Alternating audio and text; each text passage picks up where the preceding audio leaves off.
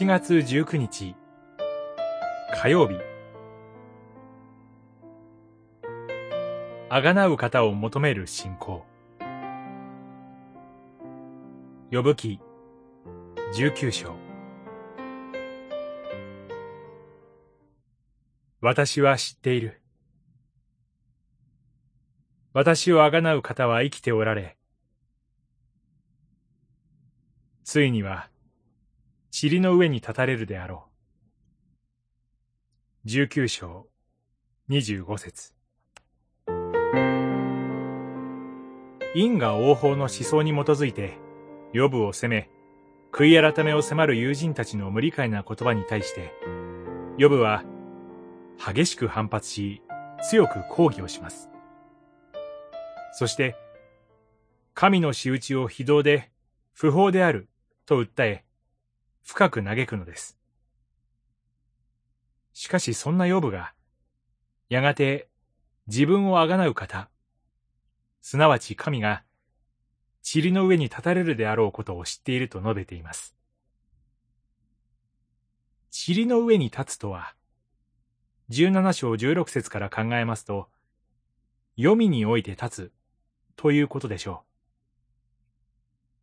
う。すなわちヨブは、自分が死んで読みに下った後に、神があがなう方として、自分のことを弁護してくださることを知っていると、確信を持って述べているのです。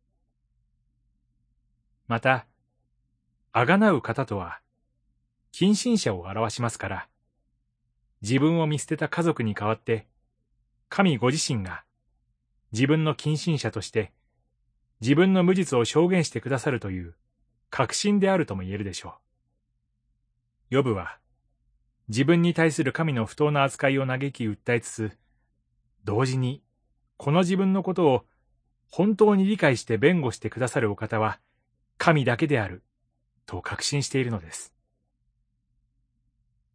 この、一見理屈に合わないヨブの信仰の確信は、今や、中保者イエス・キリストにおいて成就しました。